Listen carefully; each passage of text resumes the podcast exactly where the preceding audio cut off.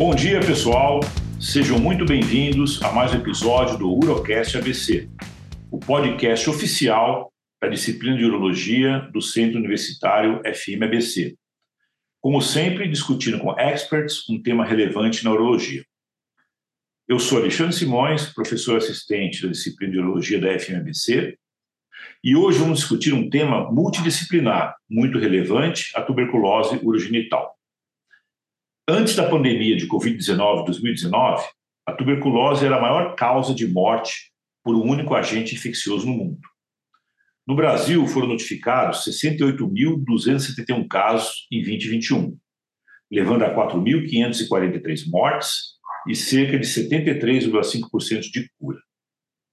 A tuberculose urogenital é a segunda ou terceira causa mais frequente de tuberculose extrapulmonar e pode levar à destruição do trato geniturinário, com exclusão renal, bexigas contraídas, insuficiência renal, abscesso no pedílimo e próstata e outros locais. E para abordar esse tema, convidamos eh, a doutora Viviane Passini, pneumologista da disciplina de urologia da FMABC. Eh, obrigado, Viviane, por participar. Eh, e Dr. Dalmo de Barros e Silva, urologista da disciplina de urologia da Faculdade de Ciências Médicas da Santa Casa de São Paulo. Boa noite, Viviane. Boa noite, Dalmo. Boa noite, obrigada aí pelo convite. É, é sempre bom conversar aí sobre temas tão relevantes, né, que a gente, ainda mais a tuberculose, que é uma doença que é, ela é, às vezes, muitas vezes esquecida, né, e tão comum na gente. Então, acho que é um tema super relevante aí para a gente conversar. A gente que agradece aí, né, para ter, ter um pneumologista aqui com a gente, né, para fazer esse, esse link aí multidisciplinar. Bom, uh, Viviane, vamos começar então contigo, né? Vamos começar do, do início, do básico, né? Uh, fala para gente o que é tuberculose, o que acontece se você foi infectado pelo bacilo da tuberculose, né? O que, que você tem para falar para gente aí para nossos ouvintes? A, a tuberculose ela é uma doença que é infecto-contagiosa, né? Ela é causada por uma bactéria do complexo Mycobacterium tuberculosis. 90% das pessoas que são infectadas, elas não vão evoluir para uma TB ativa, permanecendo mais assintomáticas, e que é um quadro chamado de tuberculose latente, né? E os certo. indivíduos com tuberculose latente, eles têm aproximadamente aí 5% de chance para evoluir para uma tuberculose ativa nos primeiros 18 meses aí de, de contato com o bacilo. Isso a gente chama de TB primária. E depois disso, existe um, mais ou menos uma chance de 5% de desenvolver a doença ao longo da vida, que é o que a gente chama de tuberculose secundária. Muito bom. E é um, uma alteração da, da, da imunidade, nova exposição, é isso que acaba causando maior chance de, de você desenvolver a tuberculose. Né? Perfeito.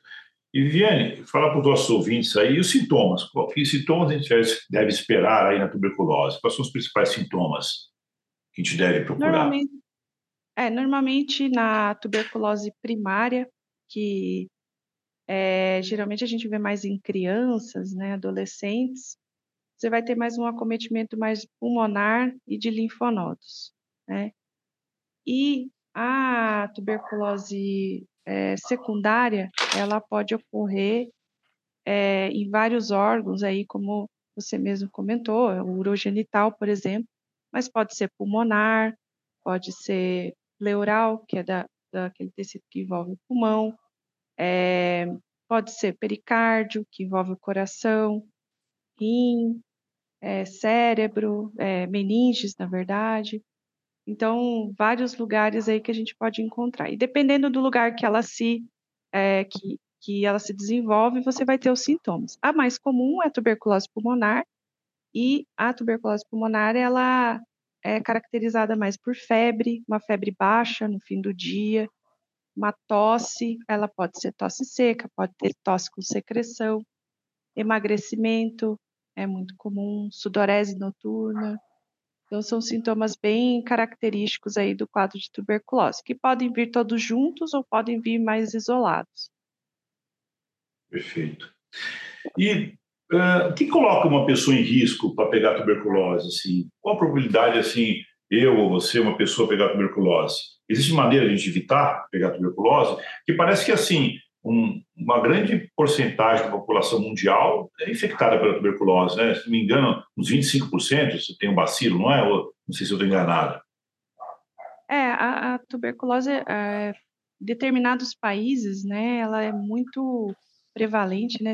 Você vê em países como Brasil, Índia, então a gente tem muita exposição à tuberculose. Mas nem sempre você vai, quase sempre você vai desenvolver é, um, o, seu, o seu sistema imune vai te proteger e vai dar um jeito de isolar aquela, aquele bacilo ali no, no seu corpo, para não desenvolver a doença.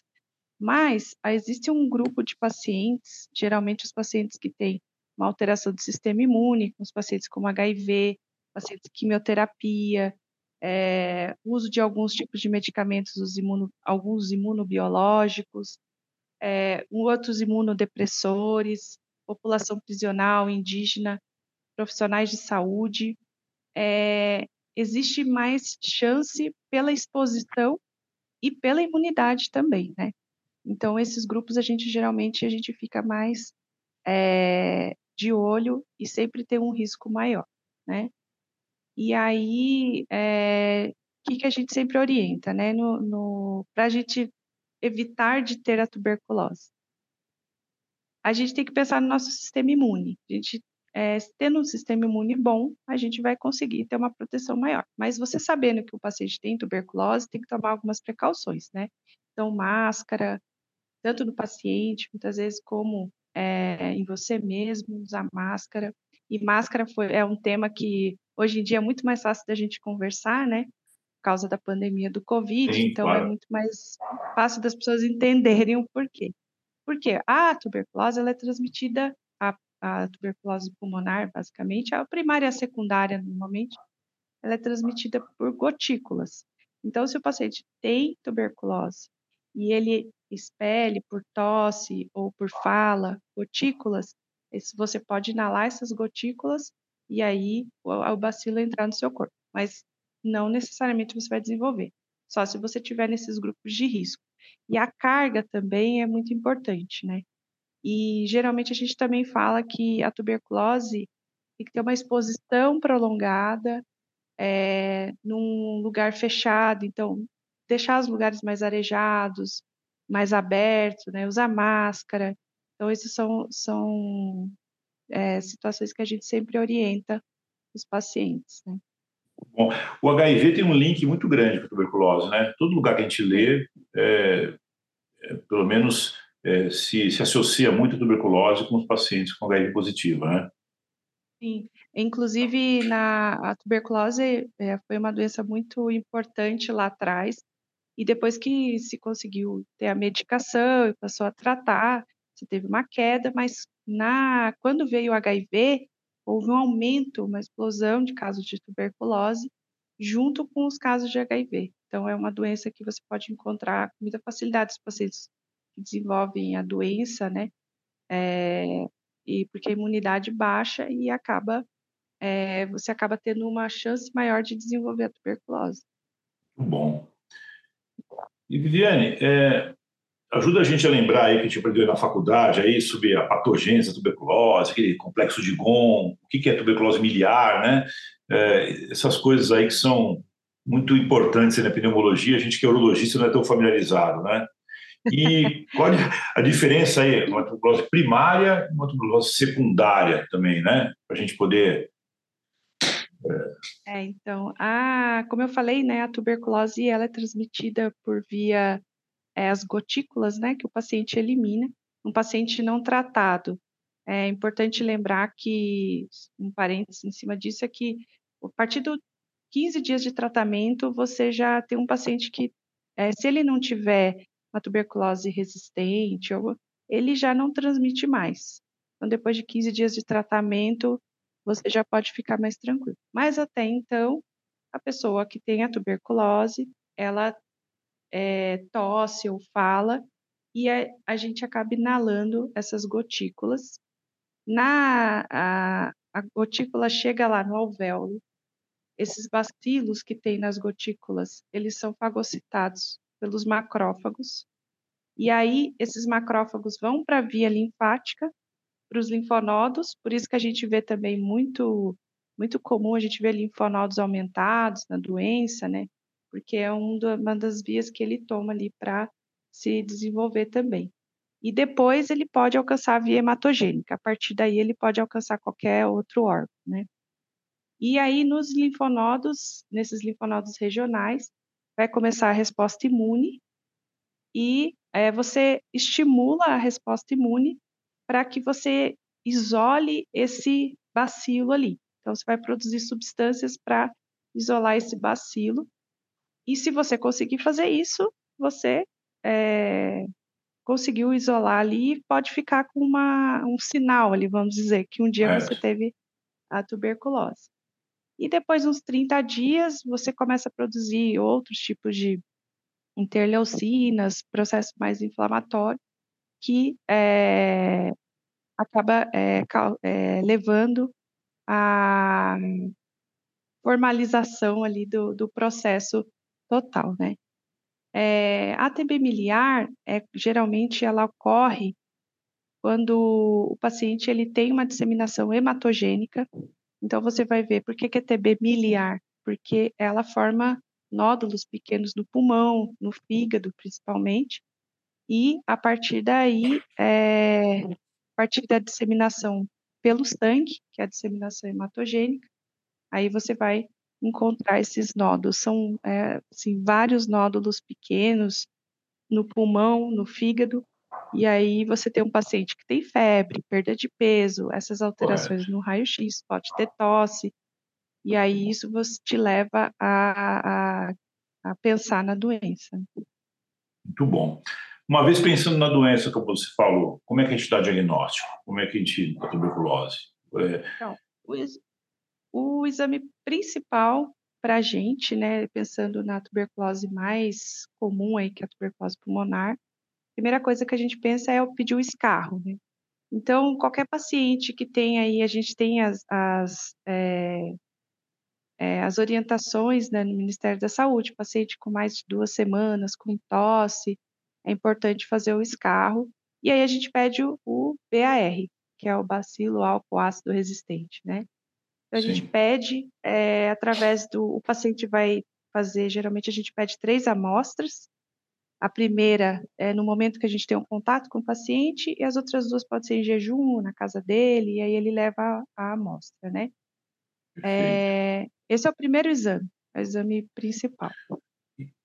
Depois, a gente tem, é, a gente pode usar de outros exames quando a gente tem dúvida ou vem um escarro negativo, ou a gente ainda persiste naquela dúvida de será que não é tuberculose mesmo, que pode acontecer. Então, a gente pede raio-x de tórax, tomografia, broncoscopia. E o principal, assim, que, que realmente dá diagnóstico, isso quase todos os tipos de tuberculose, né, é a biópsia. Então, até a biópsia certo. a gente é, pode utilizar e é o melhor exame para a gente ver. Biópsia do brônquio. Geralmente bronco. a gente faz biópsia da lesão que tem no, no, pulmão. no pulmão. Na pleura, biópsia de pleura, quando tem é, derrame pleural, né, a gente ou faz o. E a gente utiliza também, é, quando é tuberculose pleural, geralmente dá um derrame pleural, a gente tira esse líquido, né, por toracocentese, faz análise é, tem alguns materiais que a gente não consegue ter uma boa, é, um bom material para analisar. E tem alguns órgãos que a gente já tem um material ali que é muito mais fácil, né? Então, a, a tuberculose pleural, por exemplo, a gente, às vezes a biópsia ajuda, às vezes não. Então, a gente tem um exame chamado ADA, que a gente pede na tuberculose pleural, na suspeita de tuberculose pleural, que também dá para ser usado. É, mas, assim, tuberculose é, renal, tuberculose é, intestinal, a gente consegue fazer biópsia e consegue ter essa definição. Tuberculose pulmonar, a gente está na certo. dúvida. as medicações são dadas no posto, né? Não, não tem para vender em farmácia. E se, você não consegue, e se você não consegue dar o diagnóstico, tem só o diagnóstico empírico, aí você tem cara de tuberculose, jeito de tuberculose, mas você não conseguiu isolar o agente, é permitido, o Ministério da Saúde permite, permite vocês darem a medicação? Porque você pode não isolar nada, né? Você tem uma caverna é. no pulmão e um complexo de Gon, um gânglio, e aí você não consegue isolar nem com PCR, com nada. Podemos tratar? Tem como tratar? É, uma vez que a gente faz o, o diagnóstico né, da tuberculose, seja qualquer tipo de tuberculose, a gente encaminha para a unidade de saúde, porque lá ela vai reunir todas as situações. E, e, essa questão que você falou é muito mais comum do que a gente é, pensa. Porque às vezes as pessoas falam assim, ah, mas é, não é tuberculose porque o BAR veio negativo. Mas você pode ter uma tuberculose bacilar, você pode ter uma tuberculose pleural, e não, né, não vai ter o PAR positivo. É, então... A bacilar seria aquela que, de vez em quando, libera bacilo, é isso? É, libera, exatamente. não libera, libera, não libera, e fica um tempo sem liberar, né? É, exatamente. Então, pra, é, geralmente, nesses casos, a gente, é, é como você falou, tem cara de tuberculose, jeito de tuberculose, tem quadro clínico, tem imagem, é, você pode fazer uma carta para o posto, falar, pode começar o tratamento, não, não teria problema. Né? Entendi. E muitas bom. vezes você não vai ter essa, essa possibilidade, por exemplo, de fazer é, uma broncoscopia para fazer uma biópsia transbrônquica e conseguir material, ou um lavado brônquico. Você tem um BR negativo, você tem uma imagem ali. Claro que nesses casos a gente acompanha muito mais de perto, porque tem os diagnósticos diferenciais, né, obviamente, se a gente vê que não está caminhando para aquilo que a gente é, esperava que o tratamento fosse dar a resposta, a gente acaba é, indo por outros caminhos, né? Mas você pode, não é o ideal, mas se você tem muita suspeita, a gente acaba tratando. Perfeito. Bom, a tuberculose também é conhecida assim como um grande imitador, né? Ela mimetiza, ela imita várias outras doenças também, parece muito outras doenças, né? E, e então, quais são as formas extrapulmonares mais comuns de tuberculose? É, a gente vai falar aqui de, de urogenital, mas tem várias, né? Tem várias formas aí importantes, né?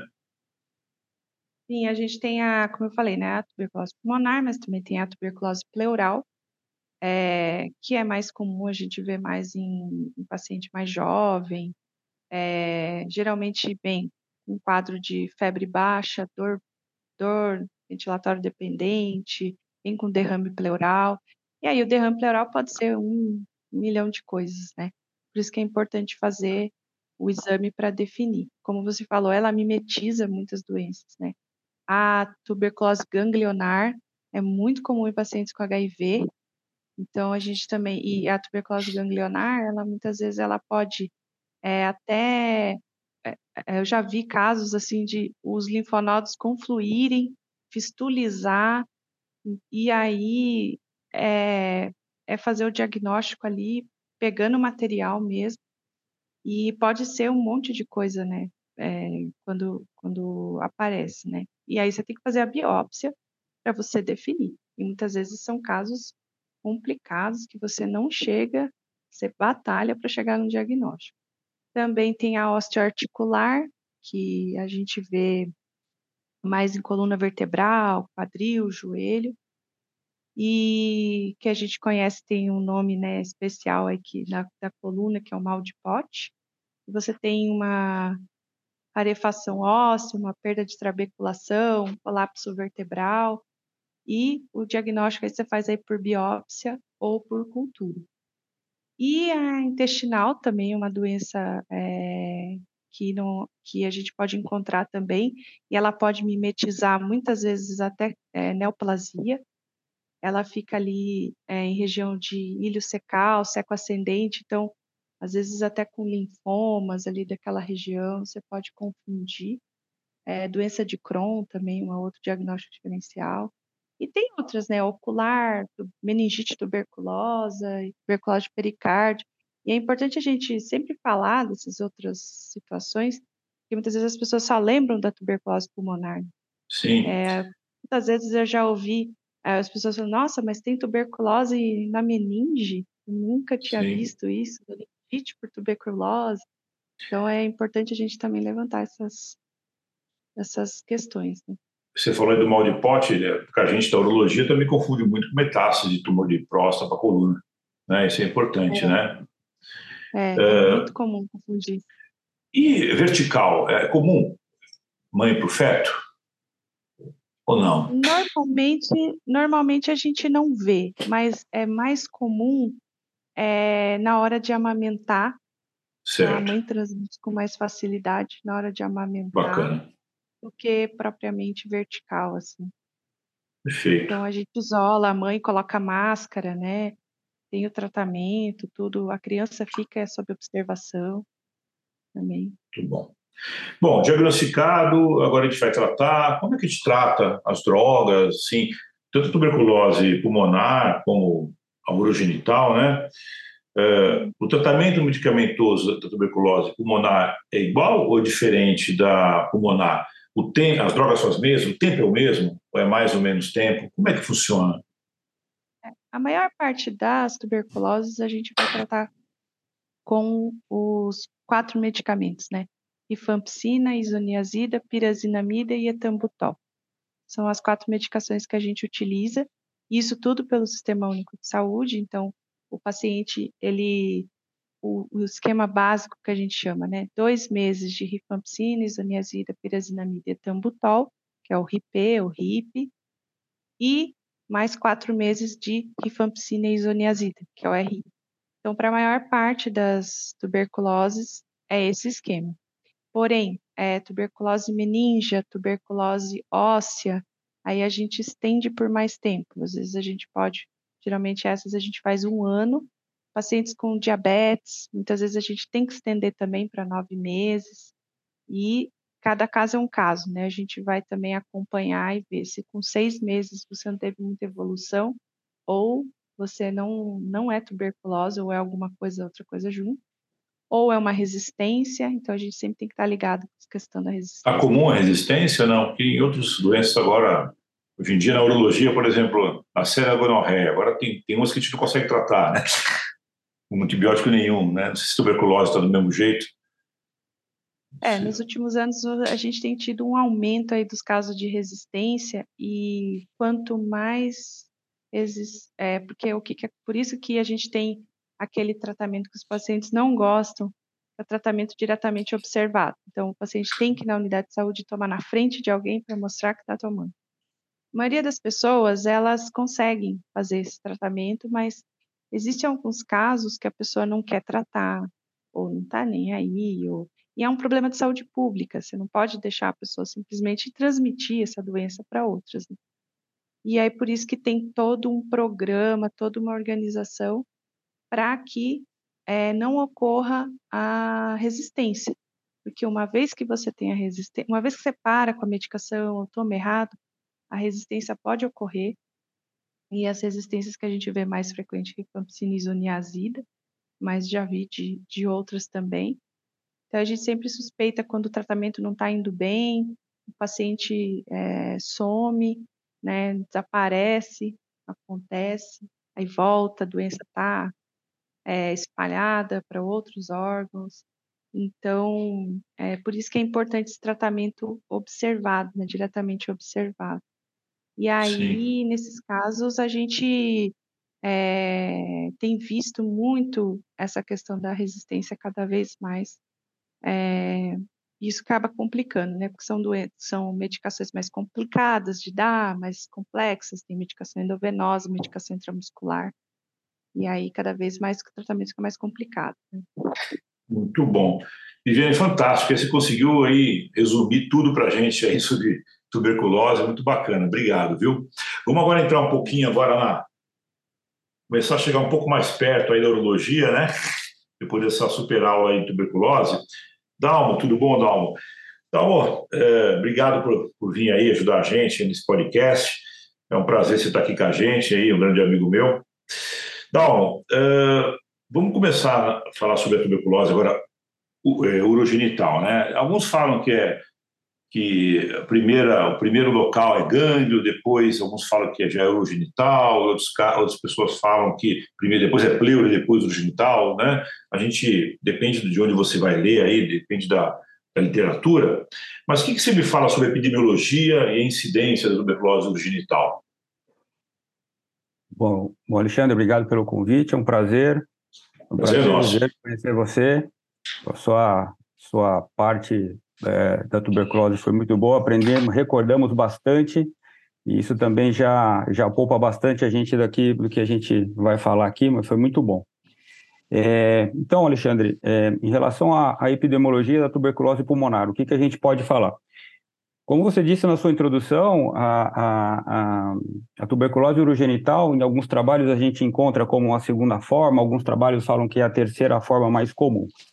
Mas, é, é, de qualquer maneira, o que, que a gente pode dizer é que é, cerca de, de 30% a 40% das tuberculoses extrapulmonares é a tuberculose urogenital. Correto. Isso já é um valor é, significativo.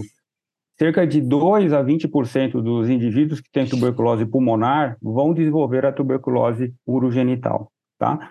Como a Viviane disse, a disseminação é a disseminação hematogênica, geralmente para o trato é, urogenital, e a incidência hoje, ela gira em cerca de dois homens para uma mulher, e a idade média é entre 30 e 40 anos. Então, realmente, ela tem um, um impacto muito grande é, na população, cerca de um terço da população mundial é, é, é portadora do, do bacilo. Então, esse é um, é, um, é um dado muito importante.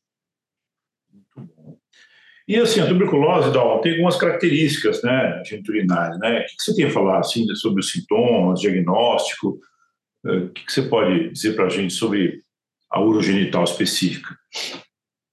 Então, é, como a Viviane mencionou aí na, na fisiopatologia, quer dizer, a disseminação hematogênica, a presença do bacilo pulmonar, ele pode ter a prima infecção ou ela, ele pode ficar latente e ele é, é, ter uma infecção depois de muito tempo, né? É, os trabalhos falam que é, ele pode ser reativado é, em, em, média até 20, 22 anos após a infecção. Por conta disso, é, as principais características da tuberculose é, urogenital é que ela tem uma, uma evolução geralmente muito lenta e, portanto, ela no início ela, ela é assintomática. Então isso dificulta muitas vezes o, o seu diagnóstico. Quando ela vai apresentar algum sintoma, geralmente é quando ela já tem um acometimento da bexiga, que geralmente ela não é primária, ela já vem ser com, com uma disseminação do rim para a bexiga. Então, uh, o aparecimento de uma bexiga contraída, e aí sim, os primeiros sintomas, que são sintomas geralmente é, sintomas irritativos, é, uma frequência maior para urinar, uma noctúria, quer dizer, uma, uma um, você levantar mais vezes à noite para ir no banheiro e uma urgência. Isso geralmente está é, presente em 50% dos casos, e, e, um terço desses casos, eventualmente, vão apresentar dor lombar e hematúria, mas isso já numa fase mais tardia. E, é, é, e, e tardiamente, uma evolução de muito desfavorável, que é uma insuficiência renal terminal mas isso geralmente é um processo lento, um processo vagaroso, ele não tem uma, uma apresentação clínica tão evidente que muitas vezes é, é, chama a atenção do urologista para pesquisa da, da, da, investigação da tuberculose é, urogenital. Certo, muito bom. É, geralmente a média é em torno de 20, 22 anos, né? Mas entre a tuberculose a primária e a, e a urogenital, né? E, Tem trabalhos assim, falando de um ano até 46 anos até 46 para o anos dos sintomas. Dos sintomas, né? E assim, como os sintomas são específicos, aí provoca um diagnóstico tardio, aí quando a gente vai ver, o, o trato urogenital já está destruído, né? Uh, e assim, falar para os nossos residentes, é só hematogênica? Como é que a tuberculose passa para a via urinária? Passa para a urina, passa para os órgãos, uh, tanto urinários como genitais? Né? Quais são as possibilidades?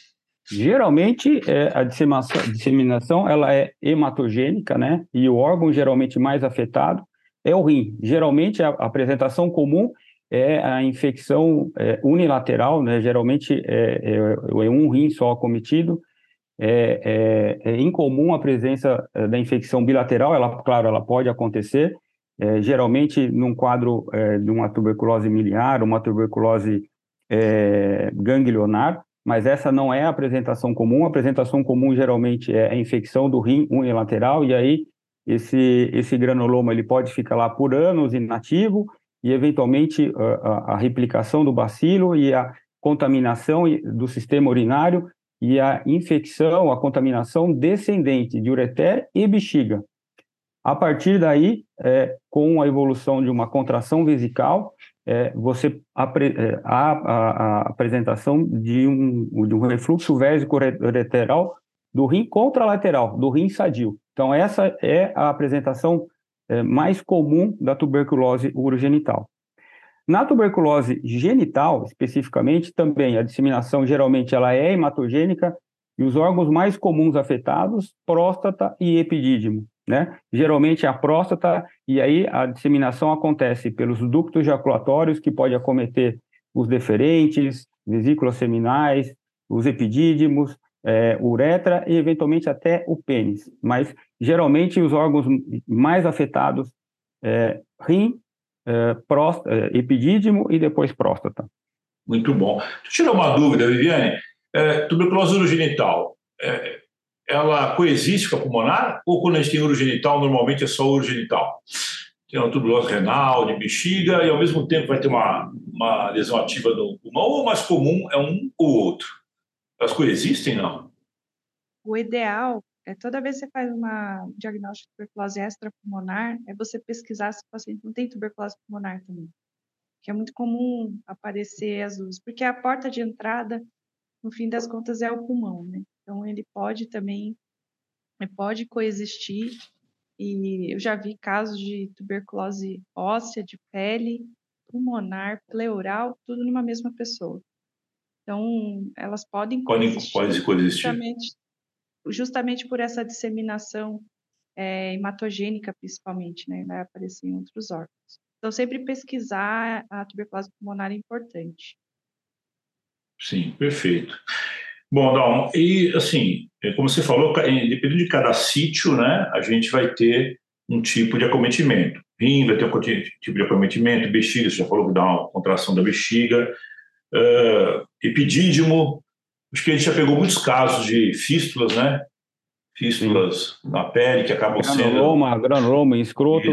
E, e, uma coisa que é interessante também é falar também um pouco, a gente fala muito a parte masculina, mas também tem a parte feminina acometida. Então, mais do que no homem, é, que sintomas, por exemplo, para mim, é, é, alguns casos que eu já vi, é, a apresentação da tuberculose urogenital por um caso de uma infertilidade masculina, mas na, quando a gente fala em tuberculose urogenital nas mulheres, os órgãos mais afetados, geralmente trompa, trompas, é, o miometro e, e ovário, a, a, apresentação da infertilidade feminina ela é maior. Geralmente, a, a, a contaminação da tuberculose urogenital, por exemplo, em mulheres, é praticamente 100% de contaminação das trompas. Então, é um fator obstrutivo feminino e que muitas vezes, até mais do que no homem, a apresentação de um, de um, um fator feminino de infertilidade pode, se, pode ser é, explicado por uma tuberculose é, urogenital. Perfeito. E é, tuberculose genital, pênis, uretra, é, a gente sabe que não é muito específico tudo, mas é, pode ser uma via de disseminação? Pode, na relação sexual, passar do homem para a mulher, da mulher para o homem? Você acha que.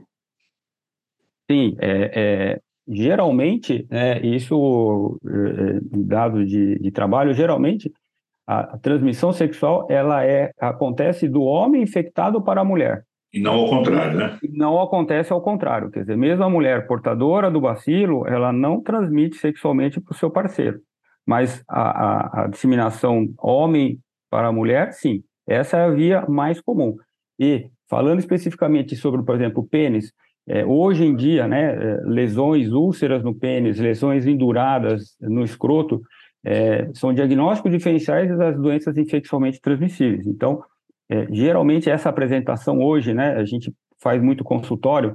É, então, por exemplo, na pandemia, é, a gente quase não, o consultório praticamente parou para doenças oncológicas, a gente não via isso, mas uma coisa que me chamava atenção no consultório é que sempre tinha paciente com lesão de pênis, que não usa preservativo, então este, esse, essa situação, ela, ela persiste com frequência por não usar preservativo como proteção, então a tuberculose genital, apesar de peniana, ela não é tão comum, mas ela entra no diagnóstico diferencial de doenças sexualmente transmissíveis dos homens.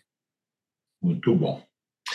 Bom, uh, em relação ao quadro clínico da alma, o que a gente deve esperar no exame de urina do paciente com tuberculose urogenital? Aí a gente tem residentes assistindo aí e isso é são coisas aí padrão que a gente tem que passar para eles, né? Então, geralmente o, a urina, né, a apresentação, geralmente às vezes é um, um, paciente ainda assintomático, e a urina tipo 1, geralmente ela apresenta com uma piúria, uma quantidade grande de leucócitos, geralmente o pH é um pH mais ácido, e uh, uh, uh, o que chama muita atenção é que são urosculturas negativas, negativa para organismos piogênicos. Então, esse é o, é o grande chamariz, né, o chamativo para é, pensar em, em, tuberculose. E claro, como a Viviane também disse, você tem que associar o quadro clínico. Então, se o paciente que é imunossuprimido, o paciente que teve contato com pessoas com tuberculose, que foram para regiões endêmicas, é, pensar no paciente como um todo para você é, fazer a, a possibilidade, o diagnóstico possível da tuberculose. Muito bom. Geralmente, esses pacientes têm hematúria, hematúria é, microscópica, em 90% dos casos, é, associados ao paciente portador de tuberculose urogenital. Isso é uma outra coisa importante também. Muito bom. E, bom, é, e que mais para diagnóstico laboratorial da tuberculose urogenital? A gente tem outras, além da cultura, baciloscopia, o que, que, vocês, que a gente pode fazer para tentar aprimorar o diagnóstico, né? É, o, o, diagnóstico da tuberculose urogenital, ela, você precisa é, demonstrar a presença do bacilo na urina, né? Então, o, o, padrão ouro ainda é você ter uma, uma urocultura positiva.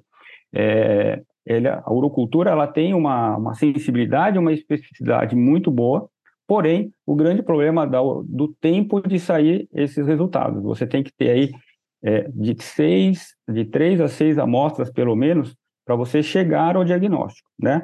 Uma alternativa a isso é você fazer a pesquisa de PCR na urina, que ela também tem uma sensibilidade, uma especificidade muito boa e o tempo muito menor para você fazer o diagnóstico. E é, lembrar que, eventualmente, você não tem esses dados é, positivos, a gente gostaria de ter isso facilmente, mas pensar no contexto. Então, se é um paciente que tem um, quadro pulmonar, um paciente imunossuprimido, mas que tem uma exame de urina com uma piúria estéreo, que tem uma hematúria, é, você pensar que tem, é, é lembrar na associação da, da tuberculose. Então, é, essa tríade que chama muito, eu gosto de, de chamar bastante atenção, do exame de urina com piúria, hematúria e urocultura negativa, isso tem uma, uma correlação muito grande com a tuberculose. Perfeito. Viviane, e o teste tuberculínico tem um papel no diagnóstico da tuberculose genital ou não? Tem, tem um papel para a gente pedir esse teste, não? Na verdade, assim, o, o, geralmente a gente usa o PPD. Na verdade, hoje a gente usa até mais o IGRA, que é uma coleta de sangue que é feita, porque o PPD até então é, estava tendo problema para conseguir, a, a empresa não estava produzindo, então a gente estava com muita dificuldade. Então passou a usar um pouco mais o IGRA. Inclusive hoje no SUS, alguns casos a gente até é, faz pacientes HIV, a gente usa até mesmo. E eu acho que a tendência é você acabar aumentando a, o uso do, do IGRA. Só que não é geralmente, assim, para a maior parte das tuberculoses, não é o que a gente usa de diagnóstico. Certo. Ele pode te ajudar, pode, né, em determinadas situações. Determinadas situações. A gente usa mais para criança, é, alguns tipos de tuberculose muito, mas o principal é VAR, é, o SCAR, no caso da tuberculose pulmonar, o material ali tem o VAR positivo, é, Gene Expert, né, Gene Expert seria um PCR, seria uma espécie de PCR na, na urina ou no tecido, correto? Urina, é, carro, a gente usa justamente para até a gente ver resistência à rifampicina, que ajuda muito tempo. E é, acaba que facilita justamente porque ele é muito mais rápido, isso é o diagnóstico. Perfeito. Então, é, o, o, PPD hoje ele tem um papel mais de tuberculose latente, mais do que diagnóstico de tuberculose em geral. Muito bom. Viviane, deixa eu perguntar uma. E, você, e, e, no SUS, você tem acesso fácil a esses, a esses métodos para fazer diagnóstico? É fácil isso ou é difícil? Então, é difícil.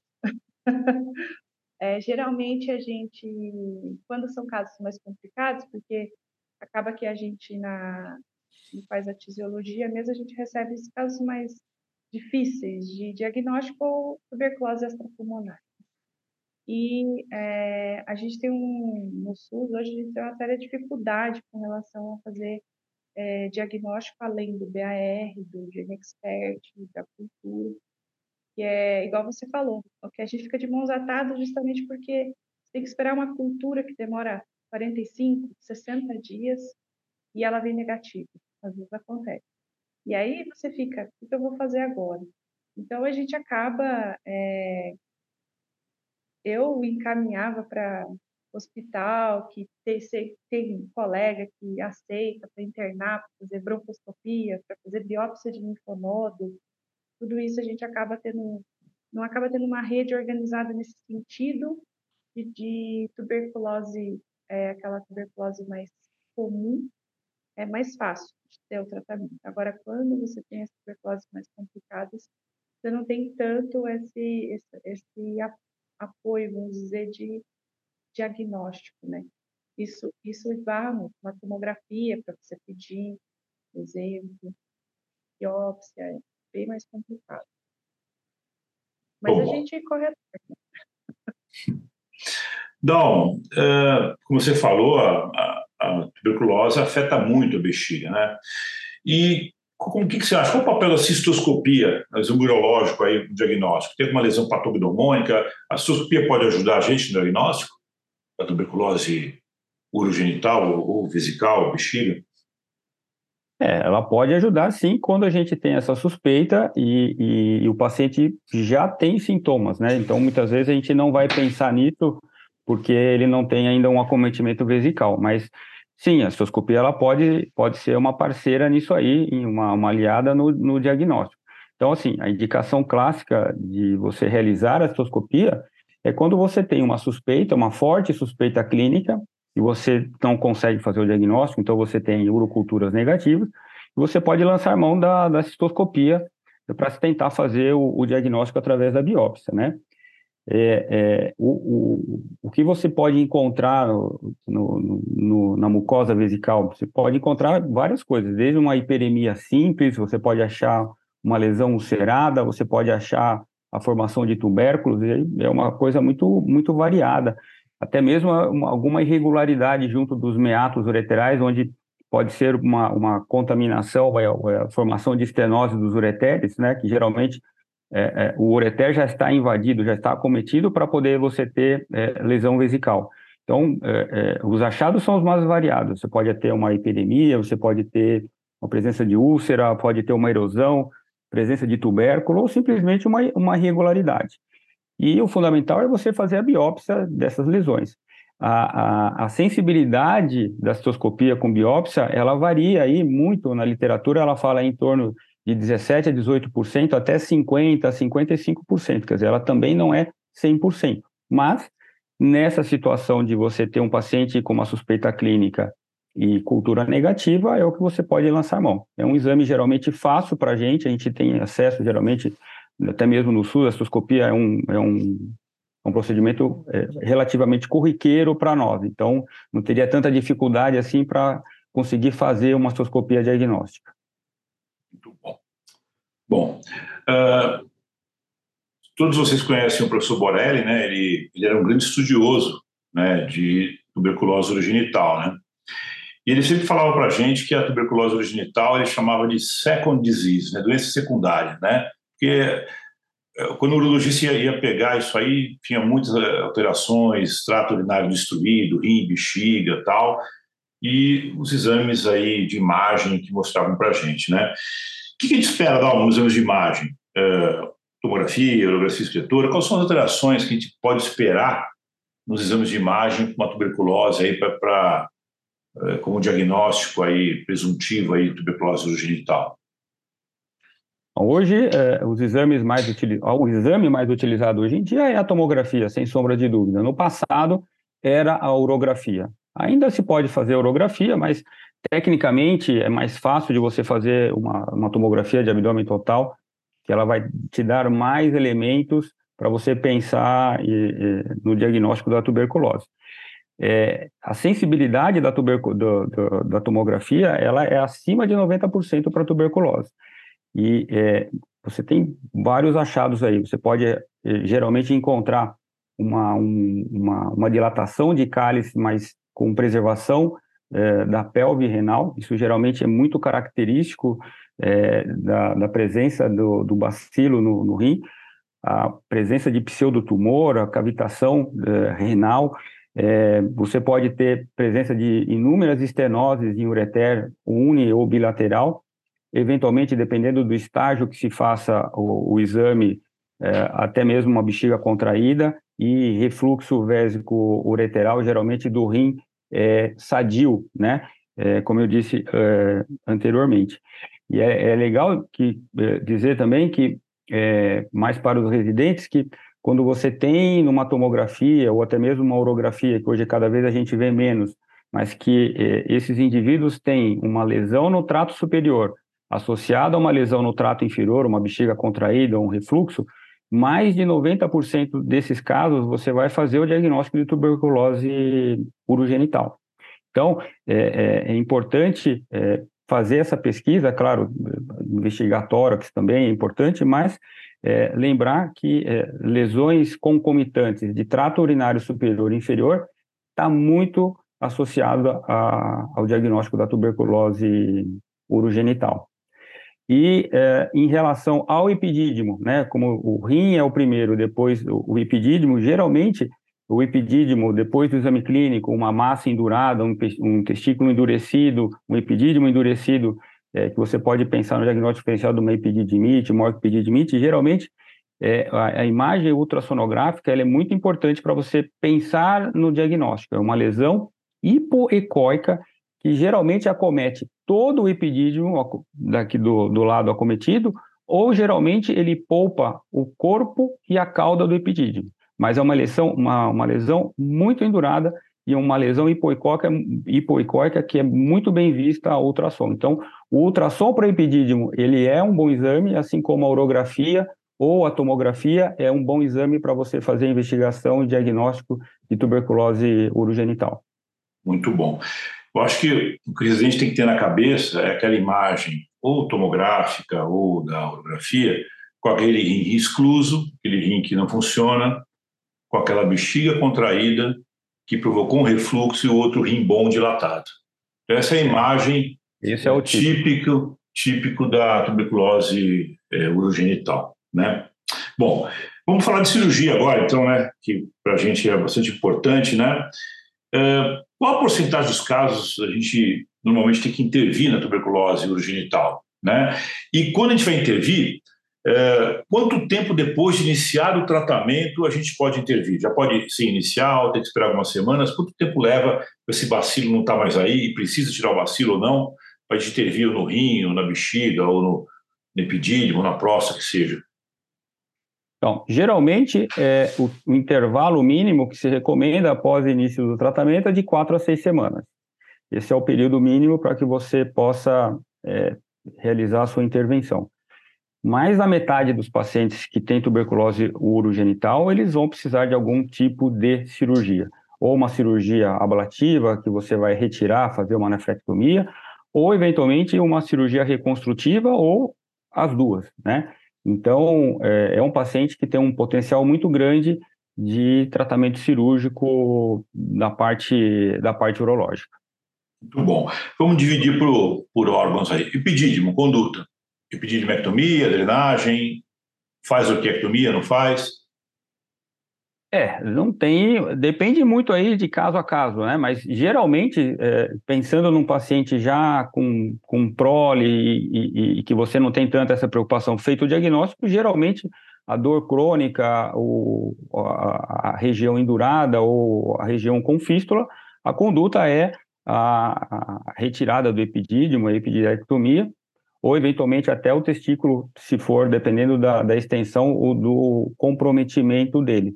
É, e, e, sempre lembrar que é, é, essa, às vezes, é a apresentação, às vezes, de um homem com uma queixa de uma infertilidade, né? Muito bem. E, bom, e vamos dividir assim, estenol, é muito, é muito mais comum você ter cometimento da via excretora do que do parênquima renal, tá? Então, se a gente começar o ureter, estenose ureter proximal e distal, como a gente vai tratar aí? É, isso é, não é um consenso, né? Mas é, o que, que a gente tem que pensar? Então, a partir do momento que se faz o diagnóstico e que você tem o risco potencial de obstrução, quanto mais precoce você desobstruir essa via, mais chance de você preservar, por exemplo, o rim. Então, o uso de duplo J ou eventualmente uma nefrostomia, isso pode é, auxiliar no tratamento, na preservação, ou até depois, se eventualmente a necessidade de uma nefrectomia. Então, assim, é, é, você pode, pensando em ureter proximal, eventualmente o uso de duplo J e, é, eventualmente, uma, uma, uma pieloplastia, eventualmente, dependendo da extensão e a proximidade do rim. Quando for em ureter distal e reimplante, né? É, depende também é, do, do, quanto esse ureter é comprometido e se, se esse rim, ele, o quanto ele tem de função, né? Então, é, você precisa aí é, colocar tudo isso aí na, na calculadora e ver, avaliar se é um rim que eventualmente é, ele pode ser viável de preservar ou não, é, e, e, e, aí sim pensar no tratamento é, é, do, da estenose de ureter, dependendo da extensão e aonde é. E, eventualmente, até em casos mais extremos, a interposição de, de, de outros órgãos, como intestino, na substituição do ureter, né, que são casos mais, mais extremos, mais graves aí. Entendi. Existe um, um, pouco de controvérsia entre duplo J e nefrostomia, né? Bastante. Uh, porque o duplo J é muito menos mórbido. E, mas a nefrostomia uh, tem a vantagem de você, depois que fizer o tratamento medicamentoso, vai provocar uma fibrose ali, né? E você, você pode fazer uma perografia anterógrada e ver se, se tem estenose, né? Ou não. E se está pérvio ou não. Ou não. Né? E o duplo J você não tem essa. O J você, você tem que tirar. Um tratamento empírico, né? Você tem que tirar o duplo J e ver fazer um acompanhamento. Vai. Então é bastante. Mas, sem dúvida nenhuma, a gente que, que lida muito com um paciente que, ou nefrostomia por situação oncológica, por exemplo, ou o uso duplo J, geralmente a qualidade de vida é muito melhor do paciente com duplo J do que com a nefrostomia. É. Mas nesse caso, por exemplo, a nefrostomia seria de grande valia para você avaliar a, a, drenagem do ureter, se esse ureter está livre, para você ter mais segurança de, de retirar essa nefrostomia, né? É. Aí, assim, a gente tratou, aparentemente está curado, mandou para a Viviane, a Viviane mandou para o posto, tratou, tratou lá uns, é, terapia aí, quatro reivindicações, depois passou para duas, né? E o rim ficou excluso, é, aparentemente os exames todos negativos, não conseguimos mais ver bacilo. Uh, o paciente está bem, tira o rim, não tira o rim. Esse rim que está lá pode voltar ter tuberculose? Ele é um fator de voltar a tuberculose, você acha, é, Dalmo e Viviane? Ou é melhor tirar o rim para evitar que haja uma reativação apesar do tratamento? O que, que vocês acham? Os dois podiam palpitar aí. Eu vou falar primeiro, depois eu vou deixar o, o, o abacaxi com a, Viviane. É, estatisticamente falando, é, é, a, a, recidiva, né, a, o reaparecimento da tuberculose no rim remanescente, estatísticas mostram que é de, varia de 5% a 6% desses pacientes podem ter é, a recidiva da tuberculose. E, e, os pacientes que foram submetidos à nefrectomia, essa recidiva ela é menos que 1%. Então, assim, É, a rigor, a indicação clássica, então, é o rim, excluso o rim não funcionante, é, é, é, o rim que tem um acometimento extenso pela, pela tuberculose, eu, é, é, seria uma outra indicação clássica, e eventualmente a presença de abscessos ou uh, a suspeita até de uma neoplasia em associação com a tuberculose. Então, essas são as indicações clássicas. Eventualmente, uma lesão pequena que respondeu ao tratamento clínico, você pode até pensar em uma nefrectomia parcial, que não é tão comum, ou eventualmente você simplesmente observar. Mas eh, talvez não seja a, a, conduta mais bem aceita, principalmente quando eh, eh, você está pensando numa possibilidade de recidiva da doença futuramente. Vi. É, uma vez que, é, falando de modo geral, né? Uma vez que você faz o tratamento, a princípio, se você vê que você faz o acompanhamento, fez o tratamento, paciente livre de doença. Mas é um paciente que sempre vai ter uma chance maior de, de, de recidiva. É, porque às vezes fica, particularmente do pulmão, pode ficar cicatriz, pode ficar. Então, isso acaba levando até outros acompanhamentos em si, mas você tem um risco maior mesmo de ter, né? É... Ah, eu, eu, eu acho que eu não sou urologista, mas eu vou dizer assim, que eu acho que o que o Dalmo falou é realmente assim, você tirar o, o, muitas vezes é o que a gente faz no pulmão, inclusive, tirar aquele foco, é, acho que é o mais importante ali, né?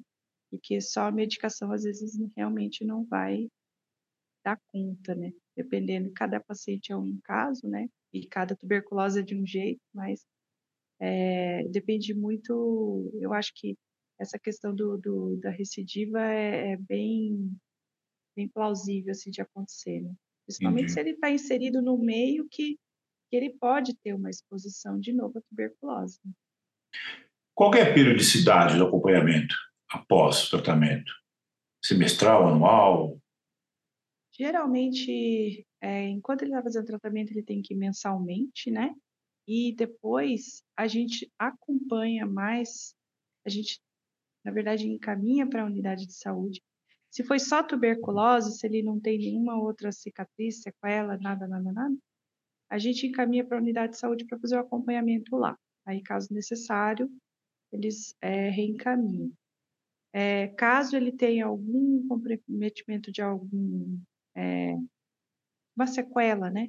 Aí ele faz o acompanhamento aí, depende de cada caso. Mas hum. a gente não costuma ficar é, acompanhando só teve a tuberculose e aí você vai ficar fazendo acompanhamento. Não costuma fazer isso, não. Só se ele voltar a ter sintoma, né? Muito bom. Não, e agora a bexiga, né? É muito comum sintomas urinários da bexiga, bexiga pequena, polaciúria, lisúria, urge incontinência, sintomas de armazenamento e de esvaziamento. Como a gente trata a bexiga do ponto de vista cirúrgico? Quais são as opções que a gente tem para essa bexiga contraída? Em relação à bexiga, a gente tem eh, duas opções, basicamente. Ou uma ampliação vesical, ou uma neobexiga ortotópica. Geralmente, assim, se a gente for olhar a literatura, é, a maioria das vezes, o, o tratamento escolhido, é, preferencial, é a ampliação vesical. A, a neobexiga ortotópica, ela fica restrita a casos específicos, quando você tem um, um volume é, muito pequeno, um reservatório de 15 a 20 ml. E aí, realmente, é, fica muito difícil você pensar em fazer uma ampliação vesical. É, então, é, fora essa condição de uma bexiga muito pequena, com um reservatório muito pequeno, é, a conduta geralmente é uma ampliação vesical. E, e, um dado importante também é que esses pacientes geralmente é, eles têm uma evolução melhor é, quando comparados com pacientes que fazem ampliação vesical por bexiga neurogênica, geralmente a, a, maioria desses pacientes conseguem urinar muitas vezes sem, sem autocateterismo. Então, pacientes têm uma evolução muito boa e é, melhora a qualidade de vida. Quer dizer, um paciente com uma bexiga com 20 ml, 30 ml, imagina a qualidade de vida desses pacientes. Eles praticamente moram são totalmente independentes, não podem estar mais de 2, 3 metros de um banheiro. Então, a partir do momento que você faz a ampliação, você dá, oferece ao paciente uma melhora da qualidade de vida desses pacientes. E, uh, mais do que isso para nós, é você preservar o trato urinário superior, é, que você diminui a pressão e você protege a, o, o, rim é, de, uma, de um refluxo, por exemplo, que pode levar a uma, uma, um grau de insuficiência renal no futuro. Muito bom. É bom também te lembrar aos residentes que, além da ampliação e além da substituição da bexiga, nesses pacientes que, a gente, que o rim está perdido, com grandes dilatações, a gente pode usar o próprio ureter, fazer uma ampliação com o próprio ureter. A gente faz uma nefrectomia e aproveita todo esse ureter, é faz, faz um retalho. É, a gente já fez algumas vezes isso aí, e os resultados são bons também, é, com ampliação vesical com o ureter, né? Que a gente não mexe no intestino e é um tecido urotelial, né? Isso também é importante a gente lembrar. E tanto que tem muito, muito, muito trabalho que fala que quando é, é, fazer a nefrectomia, preservar um pouco de ureter se com essa possibilidade futura, claro, se ele não tiver uma estenose que comprometa também, mas se ele tiver um ureter não tão invadido ou não invadido, o ideal é você preservar um pouco de, de ureter para justamente essa possibilidade no futuro. Perfeito. Bom, em relação à próstata, lembrar que quando tem abscesso prostático está super relacionado com pacientes HIV, é o mais comum, né? E a tuberculose prostática é mais comum a gente diagnosticar quando a gente faz uma ressecção, né? Do que do Sim. que é um achado de exame, um né? achado né? de surpresa, né? Às vezes é. a gente vê um pouco de abscesso, né? Prostático, paciente é, imunossuprimido, HIV, às vezes, mas, mas a gente não faz o diagnóstico nesse momento, né? É, geralmente é quando o paciente faz ou uma, ou uma biópsia ou, ou faz uma ressecção mesmo. Bom, gente, acho que foi fantástico, acho que a gente conseguiu aqui cobrir aí todos os aspectos, tanto da tuberculose no geral, né, pulmonar, quanto a urogenital, que era nosso objetivo. Né? Aprendi pra caramba hoje aqui com vocês dois aí, foi muito bacana, muito, muito legal. É, eu agradeço, Viviane, obrigado por participar do nosso podcast aí. Né? Eu vou chamar você outras vezes, com certeza. Tá? Muito obrigado. É, e Dalmo, muito obrigado. É, nós eu que agradecemos. bastante também. Eu aprendi bastante também. E Dalmo, muito obrigado aí, né, é, por nos ajudar aí, por participar, por representar a Santa Casa aqui no nosso podcast, né? É, agradeço vocês dois aí, foi muito muito bacana, foi muito produtivo. Tá bom? Eu agradeço também, foi muito bom para mim, muito obrigado. Viviane, vou mandar uns pacientes para você também. Todos nós vamos. obrigado, boa noite. Boa noite. Boa noite. Obrigado, pessoal.